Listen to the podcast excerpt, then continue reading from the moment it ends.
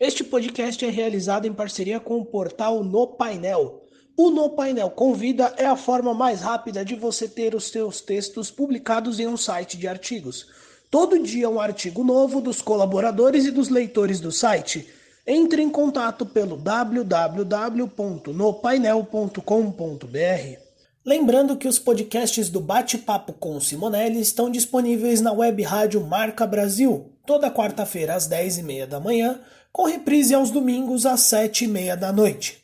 A Web Rádio Marca Brasil está procurando novos podcasts para colocar no ar. Se você tem um podcast e deseja que ele seja divulgado, entre em contato pelo site www.radiomarcabrasil.com e mande seu podcast. Rádio Marca Brasil, a sua marca no ar.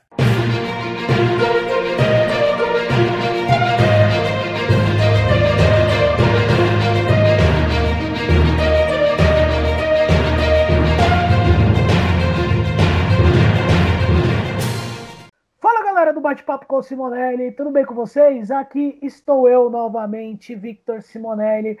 E bom, galera, hoje, dando sequência ao nosso especial da, de entrevistas com quatro setoristas dos quatro grandes clubes do, do estado de São Paulo, hoje nós vamos falar do Coringão.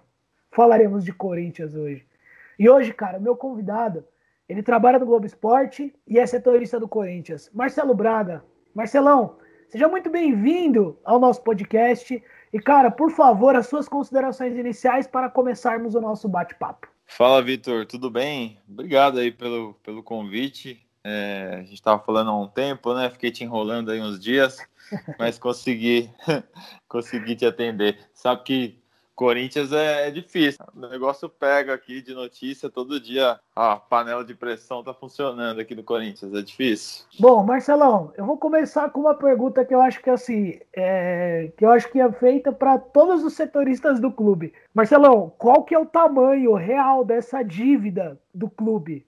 Cara, o tamanho real é, é. enorme, né? É um valor que hoje passa aí da casa dos 600 milhões, 650 milhões, se não me engano. É, é, bem complicado, porque no último ano a dívida aumentou ainda mais, né? E ainda tem a dívida da Arena Corinthians. É, o momento financeiro do Corinthians é muito complicado. É, tem uma dívida grande para pagar agora já a curto prazo, então os dias do Corinthians vêm sendo os dias de noticiário do Corinthians vêm sendo baseados exatamente nisso, né? Em dívida, em pagamento, em, em pendência, em, em, tribunal. Então tem sido complicado. E Marcelão, por que, que a Arena Corinthians ela complica tanto as finanças do clube?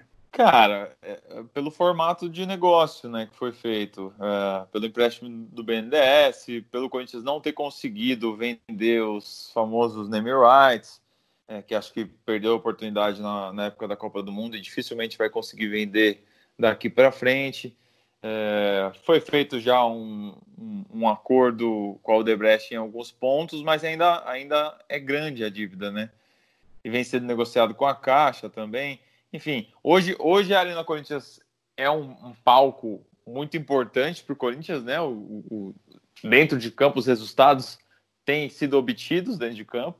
Corinthians tem conseguido bons resultados na arena, mas essa questão fora de campo aí do pagamento, de todo esse, esse rolo, é, traz muita dor de cabeça. O André Santos, quando entrou em 2018, entrou com esse papel de resolver, né? Ele e o Luiz Paulo Rosenberg é, tinham isso até como campanha, assim, que eles seriam os caras que resolveriam todas as questões da Arena Corinthians mas acabaram não conseguindo avançar tanto nesses três anos de gestão. Bom, e Marcelão, é, é uma coisa que a gente vem ouvindo muito na mídia que assim, o, chegou a hora do clube parar de gastar e, e pensar um pouco, mais ou menos assim, eles, é, é, pelo que eu vejo muito do, do, que, do que a maior parte da mídia tem comentado, a maior parte da imprensa tem comentado, que chegou a hora do, do Corinthians parar um pouco e ajustar as finanças do clube tal como foi feito no Flamengo. O que, que você vê disso daí? Você, você acha que realmente o clube agora vai ter que dar uma sossegada, diminuir um pouco os gastos, diminuir gasto com futebol principalmente? É, eu tô vendo uma necessidade, primeiro instantânea, de fazer caixa, né? Então a gente já viu negociação do Pedrinho no meio do ano, e agora é, venderam o André Luiz, estão para concluir a negociação do Gustavo.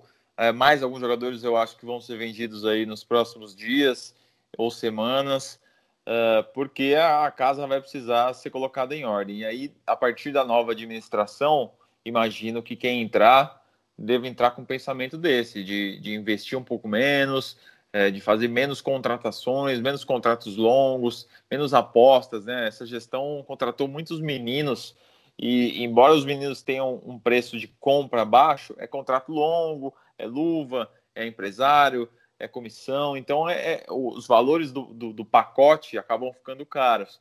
E o Corinthians contratou muito nessa gestão, então realmente acho que a saída inicial é, é parar de contratar tanto e, e, apostar um pouco mais nos meninos da base. O Thiago Nunes tem um pouco desse perfil, né? A gente não sabe se ele vai ficar para o ano que vem, porque ele tem contrato até dezembro e vai entrar uma nova gestão, mas ele tem esse perfil de, de apostar na molecada, então pode ser que, que ele ajude aí caso a equipe se encaixe. Bom, e Marcelão, você, você falou a questão de, do Corinthians precisar vender um pouco do, do seu elenco, vender alguns jogadores. Quais jogadores com potencial de venda e de lucro para o clube que você vê atualmente? Eu vejo o Matheus Vital, eh, eu vejo o Léo Santos, embora tenha jogado pouco por conta de lesões, acho um menino com bastante potencial.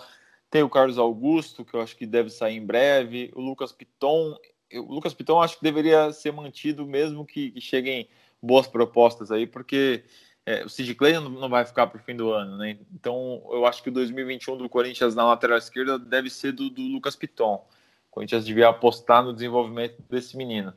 É, mas há outros, outros jogadores mais novos, o Arauz também, que foi contratado, ninguém sabe exatamente com qual critério, mas é outro cara que pode render valores para o Corinthians numa próxima negociação. É o próprio Janderson, a torcida pega bastante no pé dele, mas é um menino de velocidade que de repente consegue encaixar alguns jogos bons aí e pode também ser negociado. E Marcelo, qual que é o tamanho da, da perda do, do Pedrinho para o time do Corinthians? Ah, o Pedrinho é, é, o grande. É, foi a grande revelação recente do Corinthians, né? Um menino que eu, eu falava isso para alguns setoristas e muitos é, não, não concordavam comigo, mas é, é, o menino que mais me impressionou em treino. Assim, o Pedrinho em treino é, é impressionante. É, a habilidade que ele tem, é, os gols que ele fazia no treino. E aí nos jogos ele não conseguia ser é, o Messi como o empresário dele achava que ele era, mas ele foi um jogador bastante útil para o Corinthians. Né? Acho que a lacuna do Pedrinho se preenche com o Luan. O Corinthians foi buscar esse jogador no ano passado, pagou bem caro por ele. Eu acho que ainda ele ainda vai ser o protagonista é, que se espera, mas o Pedrinho era o grande jogador diferente do Corinthians no último ano. Esse ano jogou muito pouco, né? Porque ele, ele ficou fora no início do ano com a seleção, acabou jogando pouco, mas é um jogador muito diferente e que. Será que a torcida ainda tem bronca dele por causa da Libertadores? Que, que, qual que é o seu sentimento? Ó, eu falando agora como torcedor que sou, né? Eu, particularmente, cara, eu acho que aquele lance contra o Guarani foi uma, uma molecagem dele, foi uma burrada. É, e assim, os dois cartões, é, eu lembro bem, se não me engano, o primeiro cartão acho que foi o mais questionável. Agora o segundo, cara. O segundo ali não tem massagem. Porque, meu, ali era uma bola que não precisava dar uma bicicleta. Então ali para ele faltou muito experiência, sabe? Até porque, querendo ou não, Pedrinho é um, é um moleque ainda. Mas vamos ver. É, eu eu, eu particularmente, eu, é aquilo que eu falo, eu falo por mim, né? Eu não, não peguei muita bronca dele, mas ficou, a imagem dele ficou, eu vejo assim com alguns amigos torcedores, que ficou bem arranhada mesmo por causa do, do lance na Libertadores. É, no, no outros tempos, né, no, no, no Corinthians pré-campeão da Libertadores, ou seja, antes de 2012, um erro desse seria marcante para a carreira dele, como foi para tantos outros jogadores em eliminações do Corinthians, né? O Roger, o Fininho e tal. É, o próprio Coelho depois não teve vida longa no Corinthians. Mas como o Corinthians já foi campeão em 2012, acho que tá mais fácil para essa geração, hein? Não, claro. O próprio Alessandro também. O Alessandro conta no filme no Libertados que começa a passar um filme quando teve aquele lance do Diego Souza, que ele, que ele foi tentar levantar a bola na área, a bola sobrou pro Diego Souza, só que o Diego Souza ficou cara a cara com o Cássio. E na hora que sobrou ali no, no cara a cara, no caminho, o Alessandro ele conta que ele estava vindo e já vinha passando todo um filme na cabeça, o medo de ficar marcado pela torcida e tudo mais. Mas enfim, Marcelão, agora, cara, qual que é o saldo do trabalho do Thiago Nunes para você? Ah, eu acho que a avaliação ainda é muito muito recente, né? É, ele, ele chega no início do ano ali. A, a pré-Libertadores acabou prejudicando um pouco o trabalho, né? Acabou acelerando etapas. É, ele teve que colocar jogadores ainda sem muito teste. Ele esperava a chegada de um jogador é, para jogar pelo lado do campo, que seria o Rony, né? Que acabou indo para o Palmeiras. Ele contava muito com um jogador nessa função, não chegou, ele teve que apostar ali no Janderson, teve que usar o Matson em alguns jogos. É, ele, ele não conseguiu montar o time que ele queria. E aí a, a queda na, na, Libertadores acabou prejudicando a imagem dele perante a torcida, acabou perdendo muitos jogos também, como a gente imaginava que já seria assim, né? Pela mudança de status, pela mudança de, de, de pensamento da equipe. Corinthians do Cari ano passado era uma equipe muito defensiva, tomava poucos gols, mas também não se arriscava muito. É, essa equipe é um, é um time que joga mais para frente, mais toque de bola. A lesão do Ramiro acabou prejudicando o time também. Ele tinha se encaixado no início do ano, aí se machuca. O Corinthians não conseguiu repor essa peça. Então, assim, é, a, imagem dele para o torcedor não foi boa no primeiro semestre pré-pandemia. Mas eu acho que a avaliação precisa, é, é precisa ser mais cautelosa, ele precisa de mais tempo. É, obviamente, agora ele vai voltar, agosto já começa tudo atropelado de novo. Não sei se a gente já vai conseguir também ser justo com ele novamente, mas é, uma pena, porque é um cara que, che que chegou no Corinthians para mudar o estilo como todo mundo queria, né? O torcedor, a imprensa, todo mundo gostaria de ver um Corinthians mais criativo, mais ofensivo, e esperava-se que, que depois de alguns meses esse trabalho já fosse dar frutos. Mas aí, com a eliminação da Libertadores e com a pandemia, a gente não, acabou não conseguindo ver uh, os resultados. E Marcelo, qual que é a parcela de culpa dos jogadores no nesse, nesse período que teve de futebol agora no começo do ano, pelo momento que o clube vinha passando? Ah, mas essa, eu acho que a parcela se divide, né, entre, te, entre a comissão técnica, as escolhas da comissão técnica é, e os jogadores. Também a diretoria pelas pelas negociações, pelas contratações, enfim. Mas acho que os jogadores também passam por esse processo de readaptação, né? O time estava mudando a sua filosofia de jogo, estava tentando se encaixar. É, eu, eu não costumo é, condenar muito os caras, não. Eu acho que, que um conjunto demora a se formar, né? O Corinthians de 2011, por exemplo, quando foi campeão brasileiro com o Tite, é, foi primeiro eliminado pelo Tolima, foi depois vice-campeão ali do, do, Campeonato Paulista, perdeu uma final para o time do Neymar. É, aquele time foi se formando, né? Então não é de uma hora para outra que você forma uma equipe que vai dar resultado. E Marcelão, qual que é o, ou quais são os principais problemas na montagem do time do Corinthians que você vinha identificando, você que cobre o clube dia a dia? Eu acho que a defesa é, ela ficou muito forte com a chegada do Gil, mas eu ainda acho que o, o Pedro Henrique talvez uh, ainda precise se provar na equipe. É, ele é um jogador interessante, ele é jovem, ele é rápido, que é uma característica que o Thiago gosta muito, mas ele ainda precisa passar um pouco mais de confiança para o torcedor. A lateral esquerda também sofreu, né? O, o Piton começou bem, depois o Sid Clay é, não conseguiu assumir a, a, posição. Aliás, a contratação do, do Sid Clay embora tenha sido um pedido da torcida e, e, e, um jogador que já tinha identificação com o clube, é, um jogador que chegou completamente fora de forma no Corinthians, né? Esperava-se que ele chegasse de outra forma, mas ele, ele, ele não jogava há bastante tempo, demorou para se adaptar, então esperava-se que o Sid Clay tivesse mais pronto nesse início de temporada. Uh, gosto da, da, da, da, contratação do Cantilho e do, meio campo que o Thiago formou com o Camacho. Gosto do Luan, gosto do Ramiro aberto. É, o Bozelli, acho um, um, grande centro, centroavante. O Corinthians perdeu o Wagner Love agora no meio do ano e trouxe o Jô, mas, mas acho que essa montagem foi interessante. A peça que faltou realmente foi esse menino de velocidade, esse jogador de velocidade.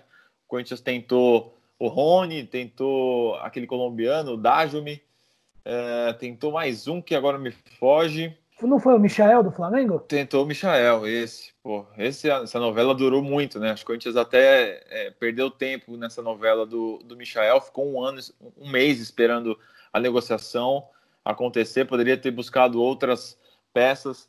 Eu até acho, quando você deve ter visto uma entrevista que o Thiago Nunes deu antes da pandemia, ali, antes da, antes da é, no início da pandemia, de que o Cifute estava sucateado, que ele encontrou o Cifute sucateado e tal. Sim. Eu, eu dou, não é que eu dou razão para ele, mas eu, eu, eu, passo a entender uh, essa declaração dele quando a gente vê que as contratações do Corinthians foram meio óbvias, assim, buscou um, um, lateral conhecido, uh, buscou atacante conhecido, buscou volante conhecido, não trouxe uma aposta, né, um, um jogador é, que estava se destacando em, em, outro mercado, assim, eu acho que foi pouco ousado, não sei, eu acho que daria para ter pensado em outras opções, não precisava ter ficado ali um mês esperando o Michael, dava, dava para, se o Cifute fosse aquele Cifute do passado, teria uma lista com 15 caras que o Corinthians poderia ter ido atrás e resolvido o problema ainda em dezembro. Uhum. Então, acho que faltou um pouco de,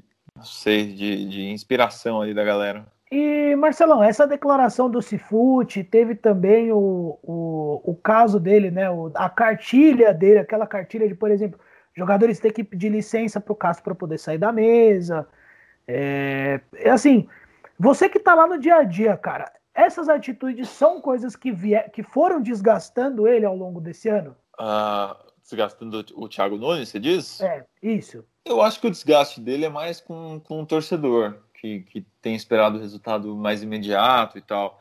Eu, eu, vejo uma boa relação dele com, com os jogadores. Essa coisa da cartilha é, foi uma mudança em algum, algumas coisas no dia a dia do CT. É, ele até justificou que ele gostaria que os jogadores ficassem mais é, juntos ali durante o jantar e tal, não, não se distraíssem com, com celular e coisas desse tipo mas eu acho que isso não, não desgastou a imagem dele com, com o elenco. Acho que o trabalho, os jogadores sabiam também que o trabalho estava começando e, e, que o Thiago tinha chegado para promover mudanças, né? Então não dava para esperar que tudo fosse igual ao que aconteceu no ano passado, porque as pessoas mudaram, as lideranças mudaram. Então eu acho que não teve tanto desgaste interno, não. Bom, e Marcelão, agora com a chegada do Jô, o time dá um salto de qualidade, né, pelo, pelo fator Jô propriamente, é, que foi artilheiro com o clube na última conquista, artilheiro brasileiro, né, do Campeonato Brasileiro na última conquista do clube, é um dos ídolos recentes da torcida. Você acha que só com o Jô, por exemplo, esse time do Corinthians hoje, ele briga por qual posição no Campeonato Brasileiro? É muito difícil fazer esse tipo de, de, de previsão. Eu acho que o Jô vai ser um reforço importante, é, vai dar uma qualidade para o ataque, mas o Corinthians mantém praticamente as, as mesmas deficiências que tinha antes, né? O Flamengo, por exemplo, já iniciou os treinamentos praticamente um mês na frente do Corinthians, né? Então vai chegar no Campeonato Brasileiro mais à frente. É, é, difícil apontar em que posição o Corinthians vai brigar, até porque esse é um ano atípico, né? Um ano que teve uma pausa de três meses. É, é muito difícil fazer esse tipo de previsão de repente eu vou te falar que vai ser campeão e vai brigar para não cair. Então eu não quero, eu não quero me comprometer dessa forma. Mas eu acho que é, tudo, tudo vai depender de como se iniciará em, em, agosto ali, em como o Corinthians vai se encontrar, em como o Thiago vai usar esse um mês de preparação. Mas eu acho que o jogo é um reforço importante no, no duelo com o Wagner Love. Acho que o Corinthians tem um ganho aí, porque o Love, embora seja um, um bom jogador, ele já estava numa descendência dentro do Corinthians. E, Marcelão, agora, é, você a gente estava conversando sobre o Jô, e, cara, uma dúvida que aparece assim: por que, que o número é tão alto de contratação nessa gestão? Porque com o Jô foram 34 contratações desde 2018. Por que, que esse número tão alto de contratações? É, eu acho que é um planejamento ruim, né? Planejamento errado. Porque muitos dos jogadores que chegaram não, não estão mais lá, né? Vários foram contratados no primeiro ano e no segundo já não estavam. É, no início do, da gestão, o Duílio Monteiro Alves chegou a dizer que era uma estratégia, que eles estavam contratando os meninos mais jovens para uma aposta para o futuro e tal. Então foi o caso do André Luiz, do Mosquito, uh, de, de vários outros atletas. Eu não sei, cara. Eu acho que, que é um erro de, de planejamento. Como eu falei no início da, da nossa conversa, essas contratações a baixo custo no pacote acabam, acabam custando muito para o Corinthians também. Então seria preferível fazer aportes financeiros mais certeiros, né? Contratar jogadores com mais é, com mais assertividade. Por exemplo, Corinthians não precisava ter feito a contratação definitiva do Danilo Avelar no ano passado, um valor muito alto para um jogador que tinha feito é, seis meses de, de, de, bom campeonato paulista ali. É, acho que foi um jogador que não, não mostrou que, que merecia ser comprado e o Corinthians comprou e hoje tem aí um, um cara que deixou de ser lateral e é, e é um zagueiro que ninguém sabe o que vai acontecer. É, acho que algumas decisões ao longo desse caminho não foram bem feitas, não foram bem tomadas. E Marcelão, agora eu vou, eu vou abrir aqui, como nós fizemos, nós estamos fazendo né, nas gravações aqui, eu abro, eu tô abrindo para pergunta de alguns amigos, torcedores, que os caras têm muita dúvida, às vezes, do dia a dia do clube e tudo mais. E essa é uma pergunta do Vitor Trindade, meu parceiro. Vitinho, tamo junto, cara. Por que, que o Corinthians empresta tanto jogador e pagando o salário dos jogadores para que eles joguem em outro clube? Então, justamente por, que, que paga o salário? Porque quando contrata, põe um, um, um salário que para o Corinthians pode não ser um patamar muito alto, mas para os outros clubes é. E aí os outros clubes não, não tem como pagar. E há uma crise financeira em todos os clubes, né? Ninguém está com dinheiro sobrando, as contratações é, não são feitas abaciada como é no Corinthians, por exemplo. Então, é, as contratações por empréstimo só acontecem se o Corinthians paga parte do salário, pelo menos. É, e aí, como contrata muito e como os técnicos acabam não utilizando, o empréstimo acaba sendo a saída. É, é, um, é um alívio momentâneo, né? Porque você tira um gasto ali da sua folha salarial, mas que você continua eh, com, com parte desse valor ao longo de vários meses, de um ano, aí depois acaba o contrato, depois tem que achar mais um clube para o cara, e geralmente é um clube que também não vai ter o dinheiro para bancar o salário dele. É, o Corinthians vive isso com vários jogadores, né? Tem, teve gente que nunca, nunca jogou pelo Corinthians. Luigi, um jogador que o Corinthians contratou uh, do CRB em 2017, né? É um cara que nunca jogou pelo Corinthians. Então, é, para que, que trouxeram esse menino? Acho que pagaram um milhão na época. Ah, é pouco? É, é pouco, mas hoje um milhão ajudaria aí, né? Bom, mas é, são, são coisas que essa aqui, acho que nem se a gente ficasse aqui, perguntasse pro Andrés, o Andrés saberia explicar isso daí, porque é é umas coisas que olha torcedor, cara, ainda mais torcedor do Corinthians vê umas coisas complicadas. Ultimamente, então, Jesus amado. Marcelão, agora, cara, é... a última pergunta aqui, antes das considerações finais. Marcelão, Mário Gobi, favoritaço para ser o novo presidente do Corinthians? Então, cara, é, é difícil dizer isso, porque assim, o, o Parque São Jorge é um, é um mundo diferente. Ele não é o mundo que a gente vê nas redes sociais, é, as pessoas que estão ali são sócios do clube, né? Moram ali na Zona Leste, no Tatuapé, e, e embora a gente é, observe que o torcedor quer um presidente que contrate e que, que, que tenha planos por futebol, muitas vezes aqueles sócios querem um presidente que prometa ali a reforma da piscina, a reforma da churrasqueira. O clube social ainda tem muita influência nessa, nessa eleição, né? Então, e o universo é muito pequeno, são acho que 2 mil, 3 mil votantes.